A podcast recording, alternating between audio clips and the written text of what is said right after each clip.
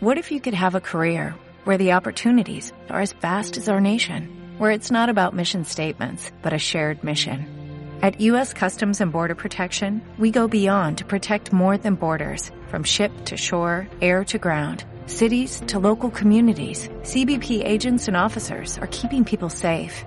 Join U.S. Customs and Border Protection and go beyond for something far greater than yourself. Learn more at cbp.gov/careers. En el antiguo Egipto, un legendario faraón se queda sin tiempo para completar su pirámide. Lo que vemos es solo el interior. Ahora, los egiptólogos han hecho un descubrimiento que expone cómo la terminó. Nos revela historias no contadas. Y la increíble vida de un trabajador. Era un trabajo de élite, algo de lo que estaban orgullosos. ¿Qué sucede cuando muere un rey? ¿Qué secreto se esconde una misteriosa momia? En el corazón de la Gran Pirámide Debemos gatear. yace un ambicioso faraón que transformará Egipto. La historia de las pirámides es de innovación, Era una máquina de resurrección. rituales misteriosos, Estas cosas ayudan al difunto a revitalizarse y vivir por toda la eternidad. trabajo agotador e intriga palaciega. Develaremos los más profundos secretos de los faraones. Cada momia es diferente. Nunca se sabe exactamente qué esperar. Exploraremos las vidas de los antiguos obreros y descubriremos la extraordinaria historia del antiguo reino de Egipto. Egipto creó las pirámides, pero las pirámides también crearon el antiguo Egipto.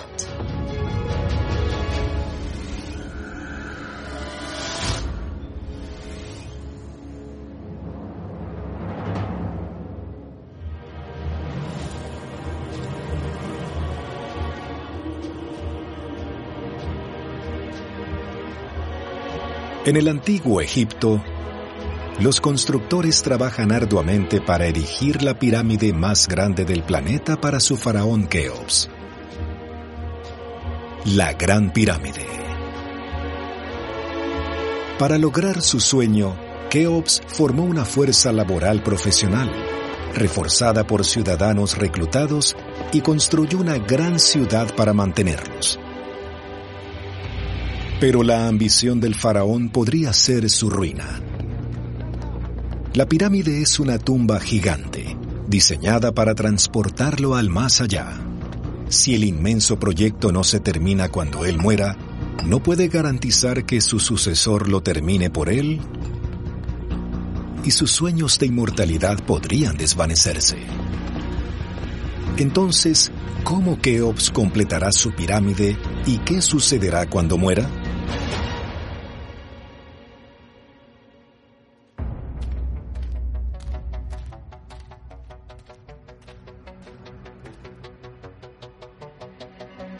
El arqueólogo Mark Lenner ha pasado décadas buscando pistas sobre las intenciones de Keops para este monumento.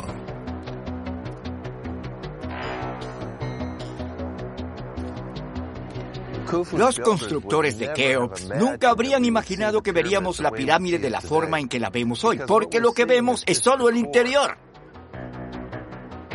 Parece bastante regular desde la distancia, pero cuando te acercas, las piedras no están bien cortadas, no se unen bien entre sí. Es solo una masa. La Gran Pirámide, tal como la vemos hoy, está incompleta. Para construir el monumento lo más rápido posible, Keops utilizó unos 2,3 millones de bloques de piedra caliza, cortada toscamente para el interior. Pero en la base de la pirámide, Mark tiene evidencia de que el plan maestro del faraón era mucho más ambicioso. Pistas que exponen la habilidad de los constructores. Aquí tenemos una idea de cómo debe haber sido la pirámide de Keops. Cuando fue terminada, estaba cubierta con una capa de piedra caliza blanca pulida. Y aquí es donde los albañiles de Keops hicieron su trabajo en piedra con delicadeza a la perfección. No solo le hicieron un revestimiento con bloques de 17 toneladas, sino que juntaron los bloques como aquí, en la losa de pavimento con uniones tan finas que no se puede atravesar con una hoja de afeitar. E hicieron esa unión hasta un metro, un metro veinte. Es asombroso lo que lograron aquí. Keops quería que su pirámide tuviese una cubierta exterior blanca y sin uniones por una razón muy especial. Para entender, necesitamos ver la gran pirámide terminada como lo hicieron los egipcios, viajando 4.500 años atrás en el tiempo. Cuando se completó la pirámide debemos imaginarla de un blanco reluciente. Esta fina, fina piedra caliza blanca que formaba la cubierta y la suavizaba. Habría brillado bajo el sol, habría brillado por kilómetros. La brillante pirámide blanca reflejaba la luz del dios del sol, Ra, actuando como un faro entre el mundo terrenal y el más allá. La palabra brillante en egipcio es la misma que blanco, que es cobertura. Eh, tener algo que es blanco significa en una especie de forma jeroglífica que es brillante, reluciente, que resplandece. Era un lugar deslumbrante en ese momento, un lugar espiritual muy mágico, casi fusionándose con el otro mundo, el mundo celestial, el sol y las estrellas. Keops necesitaba que su pirámide fuese perfecta en todos los sentidos, vinculándolo directo con los dioses a los que deseaba unirse. Una pirámide, en esencia, es una máquina de regeneración para el rey. El rey entra como una momia, como un cadáver. Y a través de la estructura piramidal, renace en el más allá. Keops creía que después de su muerte resucitaría y se uniría a los dioses para siempre. Para Keops, la reluciente cubierta exterior de la pirámide, que oculta el interior rugoso, era parte crucial de su máquina.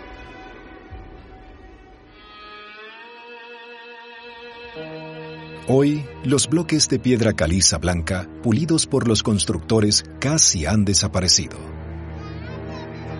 Solo queda una pequeña parte.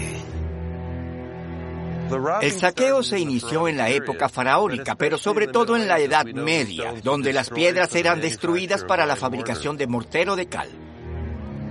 Pero estas piedras blancas tienen una importante historia que contar sobre el paso final en el ambicioso proyecto de Keops. Su roca especial es llamada piedra caliza de Tura, porque proviene de canteras en un lugar llamado Tura al otro lado del Nilo.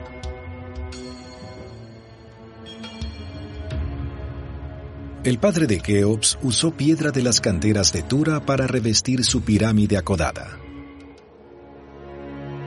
La pirámide acodada aún posee casi el 70% de su cubierta exterior, lo que la convierte en el mejor ejemplo del aspecto que alguna vez tuvo la cubierta de la gran pirámide de Keops.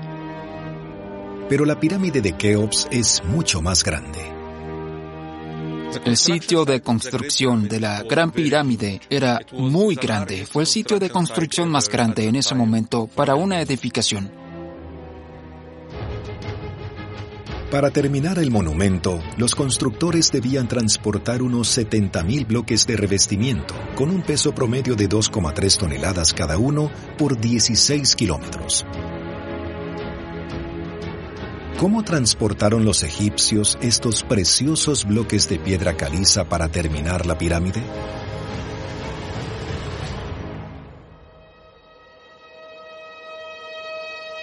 Ahora, los arqueólogos han desenterrado asombrosa evidencia que puede responder a esa pregunta. El descubrimiento se realizó a 240 kilómetros de la pirámide, en Wadi al-Yarf, en la costa del Mar Rojo. En 2013, el egiptólogo Pierre Talé y su equipo encontraron 31 cavernas excavadas en la ladera. Los jeroglíficos en las paredes muestran que datan de la época de la construcción de las pirámides. Luego de tres años de investigación, hicieron el descubrimiento del siglo. Fue en un pozo, en la entrada de una de las cavernas, donde descubrimos más de mil fragmentos de papiros. Pierre descubrió el manuscrito en papiro más antiguo jamás encontrado en Egipto, protegido de la intemperie durante 4.500 años, bajo de un gran bloque de piedra. Un descubrimiento así creo que solo se hace una vez en la vida. Fue magnífico, nunca podríamos haber soñado con encontrar un documento tan completo. Ahora, Pierre ha descifrado los jeroglíficos y descubrió algo extraordinario fue escrito por alguien que trabajaba en la pirámide de Keops. El descubrimiento fue totalmente trascendental porque por primera vez tenemos un registro, un registro del reinado de Keops que habla sobre los recursos y el movimiento de ellos para la Gran Pirámide. Este descubrimiento está a punto de reescribir la historia. En Egipto, los arqueólogos han desenterrado un increíble documento antiguo. Este descubrimiento cambia nuestra comprensión de la Gran Pirámide y cómo se construyó, porque es un documento oficial y nos revela historias no contadas sobre cómo se construyó la pirámide. El papiro fue escrito hace unos 4.500 años, durante el reinado del faraón Keops.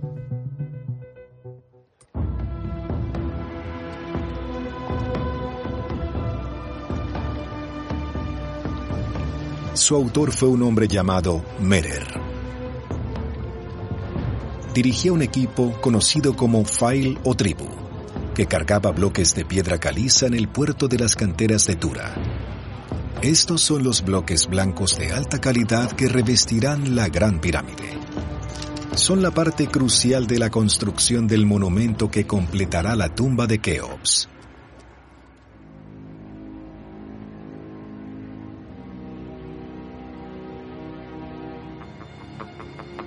El papiro de Merer es excelente porque revela lo que haría esta file o tribu, lo que harían los hombres bajo la supervisión de Merer. Es uno de esos momentos en los que se echa un vistazo a la historia de alguien que participó en uno de los proyectos de construcción más grandes del mundo antiguo.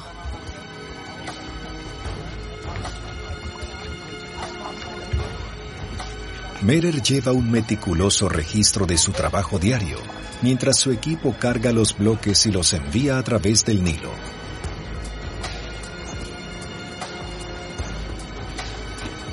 Pero, ¿a dónde los llevan exactamente?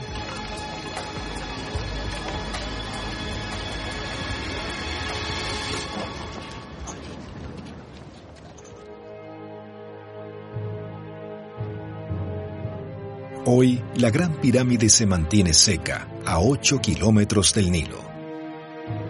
Lo que se ha debatido durante mucho tiempo es si el Nilo estaba en verdad al oeste en el reino antiguo. Lo que me parece claro es que al menos un canal del Nilo estaba muy cerca, quizás a unos 300 o 400 metros. La teoría de que el Nilo alguna vez estuvo más cerca es respaldada por muestras de perforación. El río proporcionó la ruta perfecta para que Merer se acercara a Giza con su preciada carga. Aún así, el trabajo debe haber requerido una tremenda organización. Merer es un funcionario de bajo rango que dirige un equipo de unos 40 hombres. Su equipo realiza viajes regulares en barco para transportar cargas de bloques de piedra caliza desde las canteras de Tura, donde se extraen, hasta el sitio de construcción de la pirámide de Keops. Según la bitácora de Merer, transcurre una media de dos días cargando las 68 toneladas de piedras que puede llevar su barco. Cada 10 días, hace al menos dos envíos entre las canteras y el sitio de la pirámide. En total, fue necesario transportar 154 mil toneladas de piedra caliza para cubrir la tumba de Keops, lo que requirió muchos equipos como el de Merer.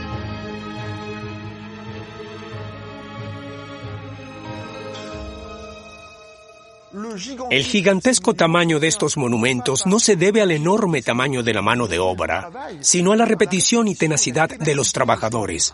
Sus trabajos se llevan a cabo según planes muy bien ejecutados.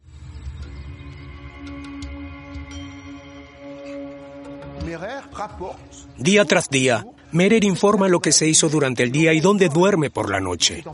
En realidad es un registro de información muy detallado usando una precisión casi militar. Mientras descifra el papiro, Pierre descubre que esta información está destinada a los superiores de Merer. Merer debe rendir cuentas de su tiempo. Estas bitácoras exponen el control de la monarquía sobre el tiempo de trabajo de estos equipos. Están al servicio del rey las 24 horas del día y por todo el año nos da una ventana a la increíble burocracia que se usó para crear las pirámides. De hecho, Merer contabilizaba su tiempo en medios días, lo cual es interesante. Lo hacía literalmente al minuto. Más que nada, el papiro de Merer nos muestra cuán cuidadosamente los antiguos egipcios llevaban cuentas de todo lo que hacían. Y eso nos dice mucho sobre por qué Egipto tuvo tanto éxito. Mantenían registros, estaban al tanto de todo. Y si llevaban un registro de todo, entonces era un poco más difícil que un funcionario corrupto tomara una parte de eso. Es un sistema preciso. Merer no puede permitirse retrasos. De lo contrario, el trabajo en la pirámide podría detenerse. Gracias a una organización eficiente y un control riguroso de miles de trabajadores, Keops pone en marcha una línea de producción sin precedentes para intentar completar su inmensa tumba antes de morir. Pero el faraón también sabe que debe recompensar a sus hombres para garantizar su motivación. Encontramos un hermoso papiro de contabilidad donde tenemos registros de granos, harina, cebada, dátiles, que servían para pagar a los trabajadores. Merer registra los pagos en tinta roja y negra. En una columna roja, Merer enumera el pago que está demorado. Está claro que la administración real nunca proporciona todo lo que se debe.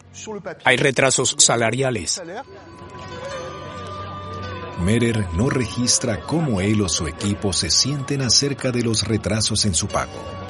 Pero gracias a sus bitácoras recién descubiertas, los arqueólogos están más cerca que nunca de comprender la vida cotidiana de los trabajadores de las pirámides.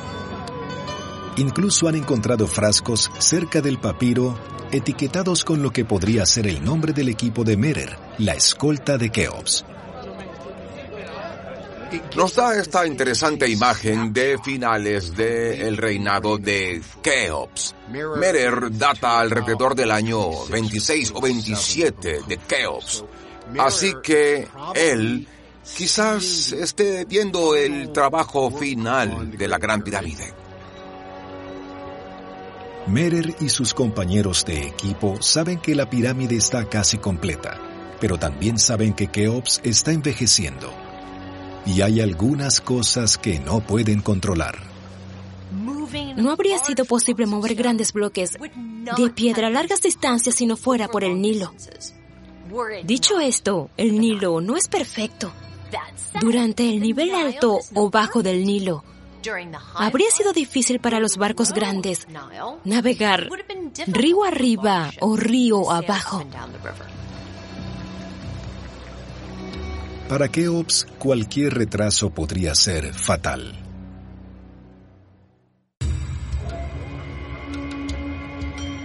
El antiguo barquero, Merer, envía bloques de piedra caliza de alta calidad para completar la gran pirámide. Para mantener el trabajo a tiempo, necesita dejarlos cerca del sitio de construcción. Pero el nivel del Nilo fluctúa durante el año, lo que hace imposible acercarse lo suficiente durante algunos meses. Y como es usual, Keops diseña una solución, una que transformará este paisaje.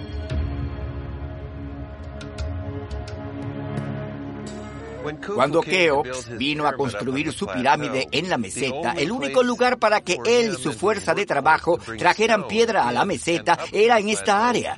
Entonces, eso nos hace pensar que Keops creó un muelle de carga. Primero, construyen una presa al lado del río y luego cavan un canal para desviar el agua del río a una gigantesca cuenca artificial.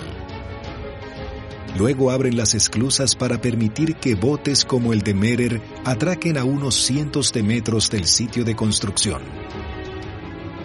Los egipcios fueron brillantes al poder trabajar con canales y diques y crear un área donde sabían que siempre tendrían un cierto nivel de agua durante un periodo determinado.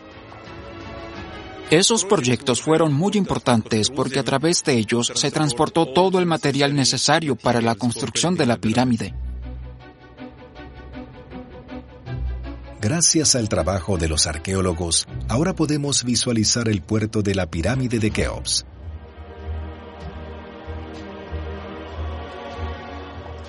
El muelle artificial, donde Merer entregaba su cargamento de bloques de piedra caliza, se encuentra junto a una gran ciudad que Keops construyó para albergar a su mano de obra. Dos piezas vitales de infraestructura que son clave para la construcción de pirámides.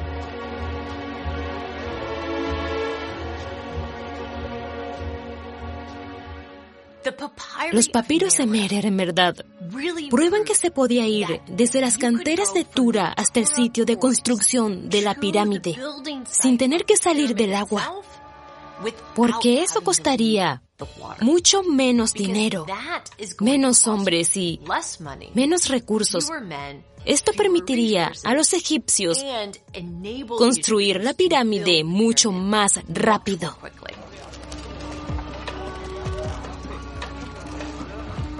Los libros de registro de Merer siguen siendo el mayor descubrimiento del siglo XX para comprender las vidas de los constructores de pirámides. Está muy claro que trabajar con estos barcos era un trabajo de élite. Era algo de lo que estaban orgullosos. Esto no era solo un trabajo común, era algo a lo que quizás algunos de estos hombres aspiraban. Pero Merer y su equipo son solo un engranaje en una máquina de construcción de pirámides mucho más grande. Tienes a la gente que movía las rocas. Tienes a la gente que extraía las rocas. Y luego tienes a la base agrícola masiva para alimentar, vestir y albergar a todas las personas involucradas en estas actividades. Keops opera una enorme red industrial.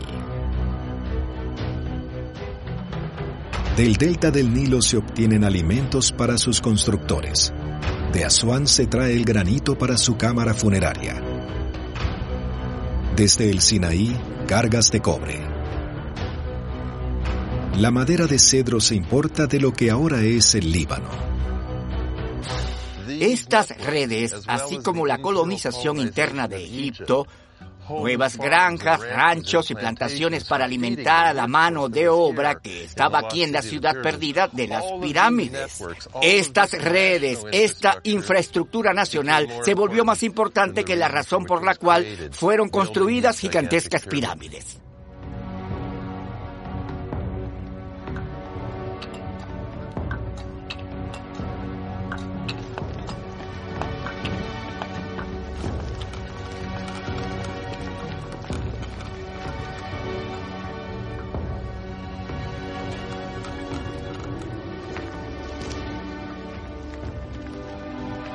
Unos 25 años después de poner los cimientos y gracias a la movilización de toda su gente, Keops al fin puede admirar el trabajo de su vida, la pirámide egipcia más grande que jamás haya existido.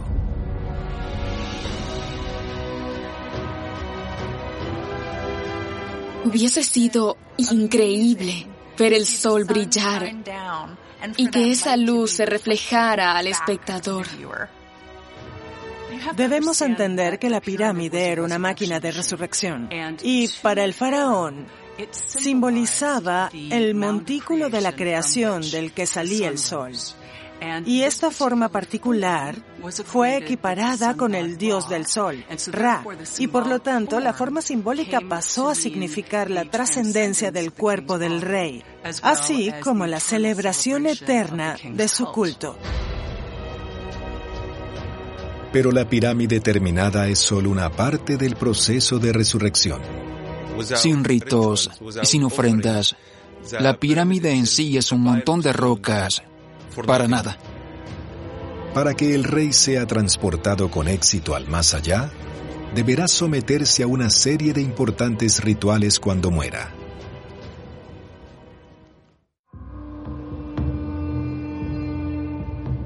Alrededor de 2483 a.C., la Gran Pirámide de Giza está completa y ha llegado el momento de darle uso.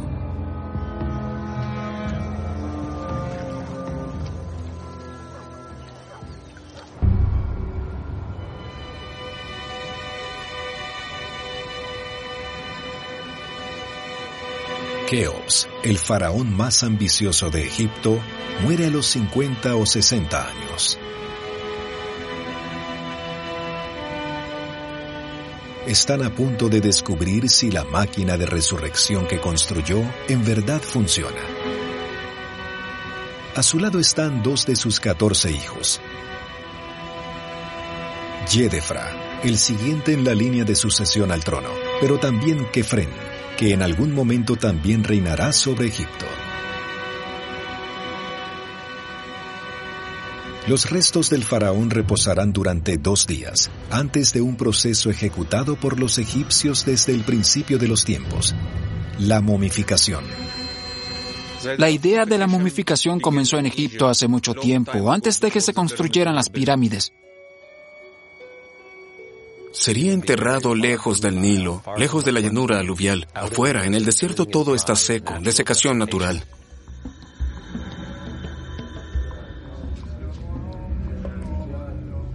Inspirándose en la preservación natural de los cuerpos en el desierto, los egipcios desarrollaron la momificación. El ritual dura 70 días,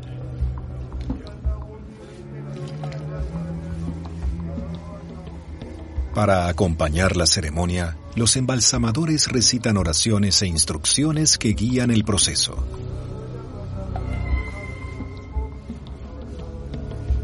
Una serie de ritos que deben llevarse a cabo a la perfección, porque si el cuerpo no está bien conservado, Keops no podrá resucitar. Los egipcios tienen algo llamado Ba, que es tu alma, y se podría representar como un ave, Ba, con cabeza humana. Es el alma la que puede cruzar la frontera de este mundo y el siguiente.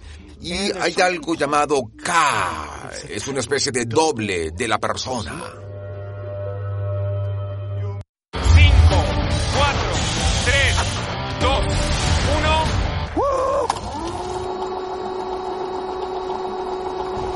Forjadores, les quedan dos horas de tiempo. Cuando avanza el reloj, aprovechar el tiempo es vital en Desafío sobre Fuego Latinoamérica por History Channel.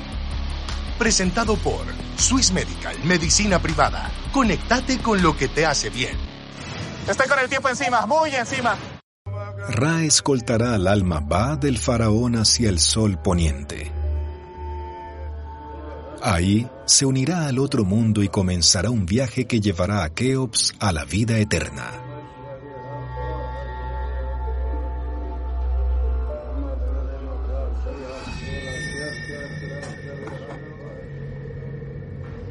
Para evitar que el cuerpo se descomponga desde el interior, todos los órganos, excepto el corazón, deben ser extirpados.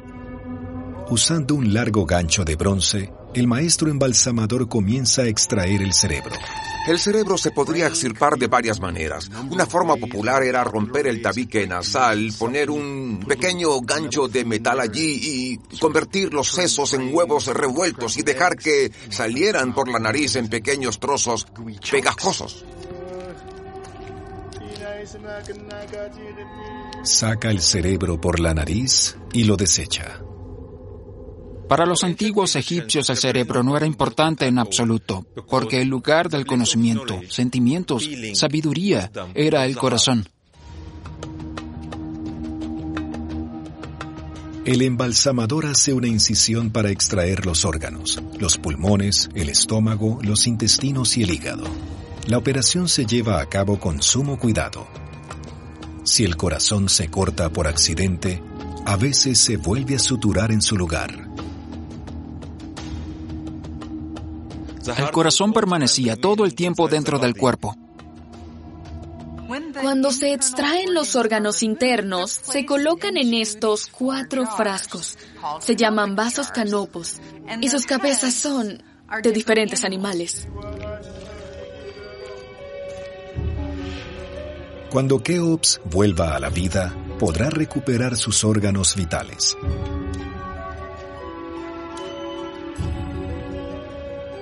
Luego, los embalsamadores deshidratan los restos del faraón con natrón, una sal que secará el cuerpo durante 40 días.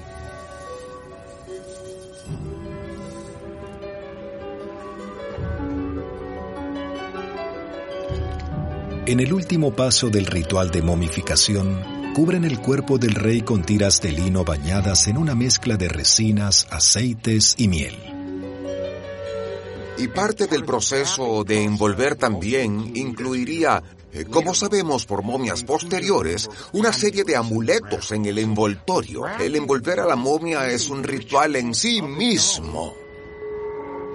Los amuletos son mágicos y ayudarán al rey a superar los desafíos en su viaje al más allá. Este proceso tenía una duración de 15 días y podía requerir hasta 32 metros cuadrados de lino blanco.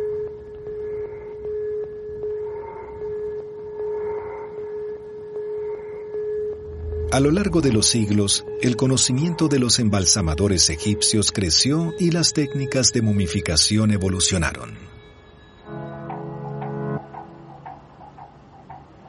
El Instituto de Medicina Evolutiva de Zurich es uno de los centros de investigación más avanzados del mundo para el estudio de la momificación.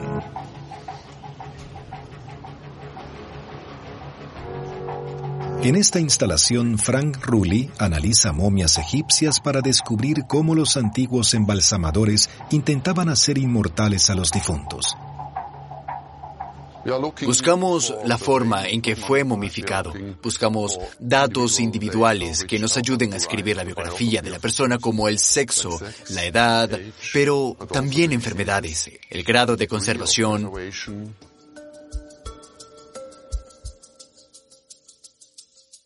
Está muy bien envuelta. Es el típico tipo de envoltura, como con la cabeza y los pies muy prominentes. Quizás tenga alrededor de 2.000 años. Los investigadores realizan una serie de escaneos y exámenes. Su objetivo es comprender la técnica específica usada por los embalsamadores. El primer misterio a resolver es ¿quién se esconde bajo todas estas capas de lino? Cada momia es diferente. Es como si cada vez abriéramos un regalo de Navidad, nunca se sabe qué esperar con exactitud.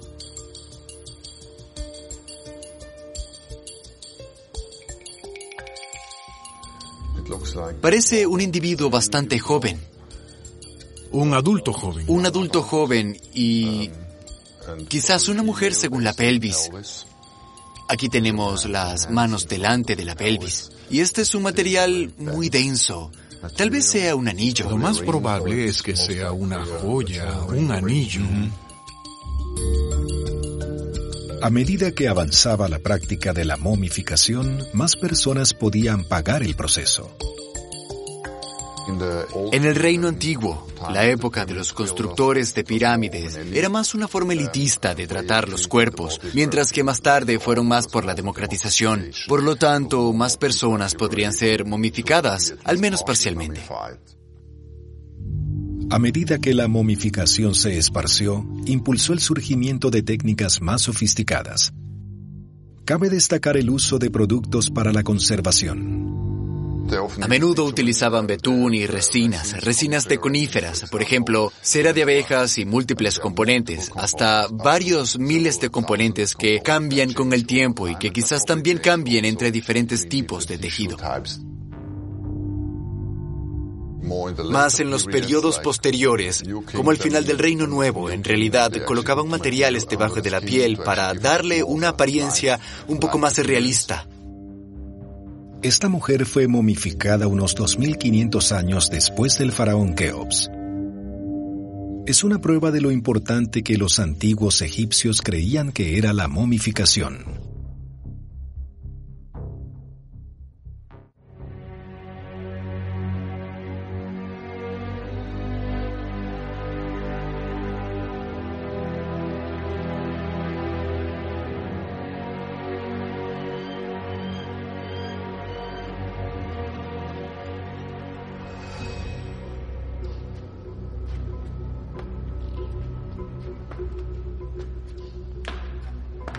Después de 70 días, el ritual de momificación de Keops está completo y lo colocan en un sarcófago de madera de cedro. Pronto será llevado a una gigantesca tumba para renacer en el más allá.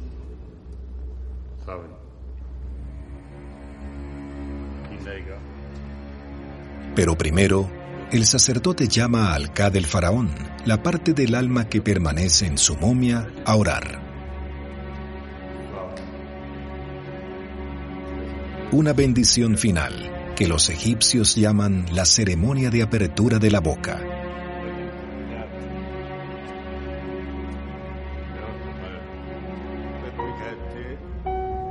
El sacerdote toca los ojos, la boca, la nariz y las orejas de Keops, pintados en el ataúd. Y esto hace que los sentidos de la momia regresen en el más allá para que pueda ver, comer, beber y escuchar. Una vez que finaliza este ritual, Keops puede ser llevado a su lugar de descanso final. El cuerpo de Keops no sería solo secado, luego colocado en la pirámide y encerrado, sino que todo el proceso, este largo evento de varias semanas, un proceso ritual en el que la pirámide está funcionando, es la máquina que se pone en marcha para impulsar eh, al gobernante al más allá. Según antiguas creencias, el cuerpo del faraón debe permanecer intacto para poder resucitar. Entonces Keops necesitará proteger su cuerpo de los saqueadores. Las pistas de cómo hizo esto yacen en el interior, con los últimos secretos de la Gran Pirámide.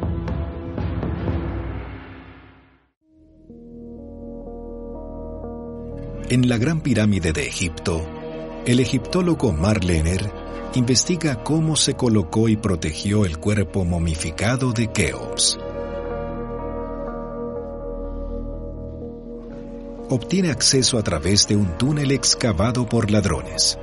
La historia es que el túnel fue cavado por personas que querían entrar a la pirámide alrededor del 800 después de Cristo y giraron aquí, quizás al escuchar algo que los llevó a pensar que el sistema de pasajes estaba aquí. Cuando Keops fue enterrado aquí, los sacerdotes primero tuvieron que arrastrar su sarcófago por un túnel de 24 metros para llegar a lo que ahora llamamos el pasaje ascendente. El pasaje ascendente sube en la pirámide a unos 26 grados por 38 metros, solo 1.2 metros de alto y 1.5 metros de ancho.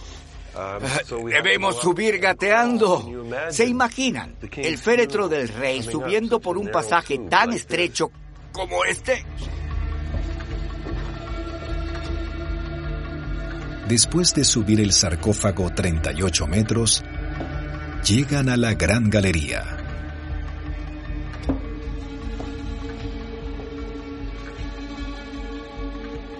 Estamos en la Gran Galería, una de las verdaderas maravillas del mundo arquitectónico de la ingeniería antigua.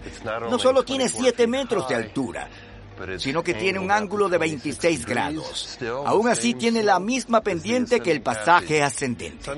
Algunos egiptólogos creen que los ingenieros de Keops almacenaron bloques de granito en este canal.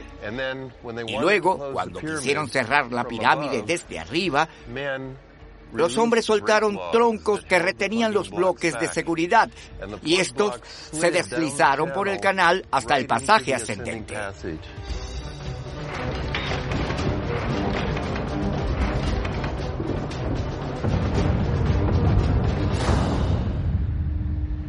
Solo hay un problema.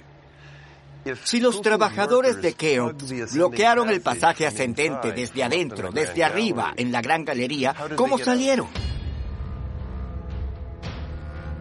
Bueno, ahí está su ruta de escape.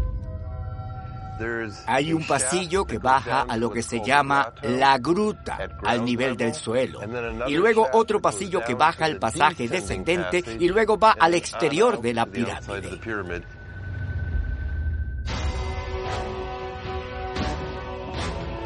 Para llegar al lugar de descanso final del rey, los trabajadores necesitaron transportar el sarcófago otros 45 metros por la gran galería hacia una antecámara, donde hay otro sistema de defensa. Pusieron losas de rastrillo, losas que se deslizaron por estos surcos. Surcos que se crearon dejando barras de granito levantadas. Entonces las losas se deslizaron por estos surcos. Uno, dos, tres, quizás con un gran estruendo y sellando la cámara que se encuentra justo aquí. Detrás de este último corredor está la Cámara de los Reyes, He estado viniendo aquí durante 46 años. Y aún así, cada vez que entro en esta sala, tengo una sensación, la sensación de que es un lugar especial. Aquí es donde el rey debería haber descansado por la eternidad. Pero hoy, todo lo que queda es un sarcófago vacío. A pesar de toda la protección del faraón, la cámara funeraria fue saqueada los ladrones se abrieron paso a través de las defensas. Alguien sabía exactamente a dónde entrar y dónde pudo haber hecho un trabajo interno. Alguien muy cercano a la época en que fue finalizada la pirámide. La construcción de la cámara funeraria es una prueba más de la ambición de Keops. Toda la habitación, desde el piso hasta el techo, está hecha de granito rojo. Estos inmensos bloques provienen de las canteras de Asuán, a más de 800 kilómetros de distancia. Para mantener más de 90 metros de piedra sobre la cámara, los constructores tuvieron que innovar. Los arquitectos de Keops construyeron cámaras para aliviar la presión, coronadas por losas en ángulo llamadas bóveda de Chevron. Los constructores antiguos tomaron otras decisiones por razones espirituales más que de ingeniería. Hicieron dos pasajes diminutos, de unos 15 centímetros de ancho, que se extendían más de 60 metros desde la cámara funeraria del rey hasta el cielo.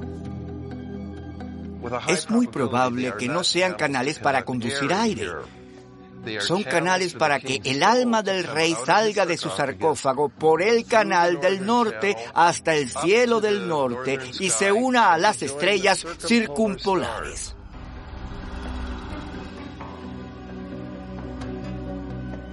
Todo sobre la pirámide sugiere, en cierto sentido, que era una máquina espiritual primitiva. Era una máquina de resurrección. Porque si logras que el rey renazca y se una a los otros dioses y estrellas, toda la corte, toda su casa, que era todo Egipto, sobreviviría al más allá con él. Hoy en día, la pirámide de Keops puede estar vacía, pero los egiptólogos no tienen dudas que pretendía que fuese su lugar de descanso final.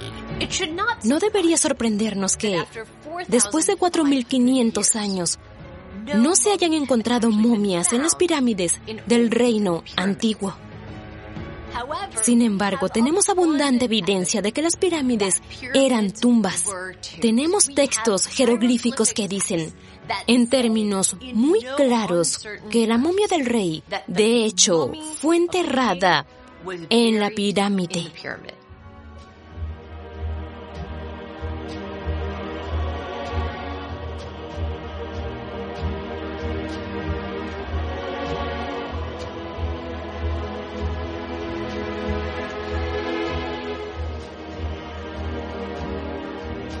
Después de años de arduo trabajo y sacrificio, los constructores y los altos dignatarios del rey rinden un último tributo a Keops, el faraón más ambicioso de Egipto. Se cree que Keops reinó durante unos 27 años. La mayoría de ellos se dedicaron a construir lo que sería el monumento más alto del planeta durante casi 4.000 años.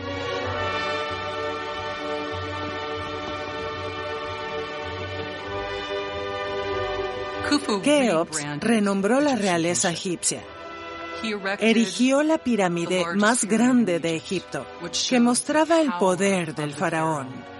También simbolizaba la organización que se requería para construir algo así, la mano de obra experta y los recursos que se necesitaban. Heredó un país que funciona increíblemente bien de su padre y lo deja, en todo caso, funcionando aún mejor. La burocracia está creciendo aún más y ha creado la estructura más grande hecha por el hombre de la antigüedad en la meseta de Giza. Creó las pirámides, construyó las pirámides, extrajo la piedra, unió a Egipto, unificó el país y le dio a la nación un proyecto que definió de alguna manera lo que era ser egipcio y finalmente contribuir al lugar de descanso final de su rey.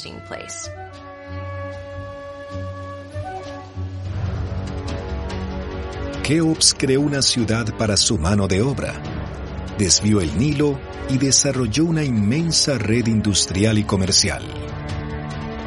Nunca más en la historia un faraón podrá igualar la escala de la Gran Pirámide. Pero la era de los constructores de pirámides no ha terminado. La meseta de Giza verá aún más construcciones monumentales. En Sherwin Williams somos tu compa, tu pana, tu socio, pero sobre todo somos tu aliado, con más de 6.000 representantes para atenderte en tu idioma y beneficios para contratistas que encontrarás en aliadopro.com. En Sherwin Williams somos el aliado del PRO.